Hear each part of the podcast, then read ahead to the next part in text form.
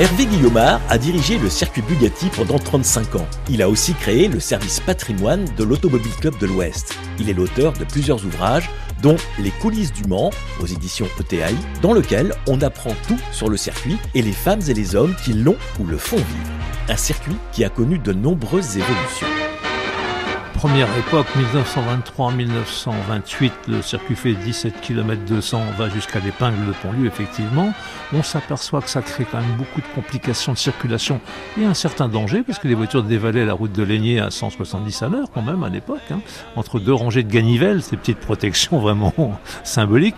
1928, euh, donc on a, on a créé la route du circuit, qui est une route parallèle à ce qu'on appelle la rocade aujourd'hui au Mans, et on s'est rendu compte tout de suite qu'on avait fait une erreur magistrale, il fallait reculer beaucoup plus, prendre du champ, si j'ose dire, vis-à-vis de l'urbanisation galopante de la ville du Mans vers le sud, et donc on est arrivé en 1932 à une forme quasi définitive.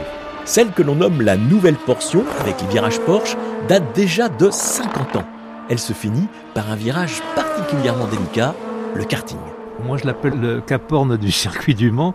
En fait, le, gauche du karting est un gauche en dévers, c'est-à-dire qu'il cumule les désavantages d'un virage assez euh, sévère avec l'effet que la pente n'est pas comme un banking. On a l'exemple du virage d'Indianapolis dans les virages d'Arnage, qui lui est comme un banking américain, c'est-à-dire relevé dans le bon sens, si j'ose dire, alors qu'ici, le dévers est négatif. Alors ça un avantage, c'est que l'eau ruisselle à partir de la corde où passent les voitures le plus souvent, mais ça a aussi le désavantage de jeter les voitures vers l'extérieur. Et puis, la ligne droite des Naudières est le monument du circuit. C'est aussi une route ouverte en dehors des 24 heures.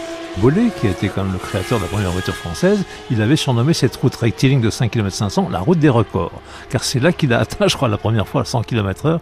Et la route euh, est devenue ensuite un enjeu de la part des dirigeants de la CO pour démontrer à l'État que nous savions faire des revêtements routiers ici qui coûtaient 400 fois moins cher que ce que la France proposait à l'époque dans les années 1920.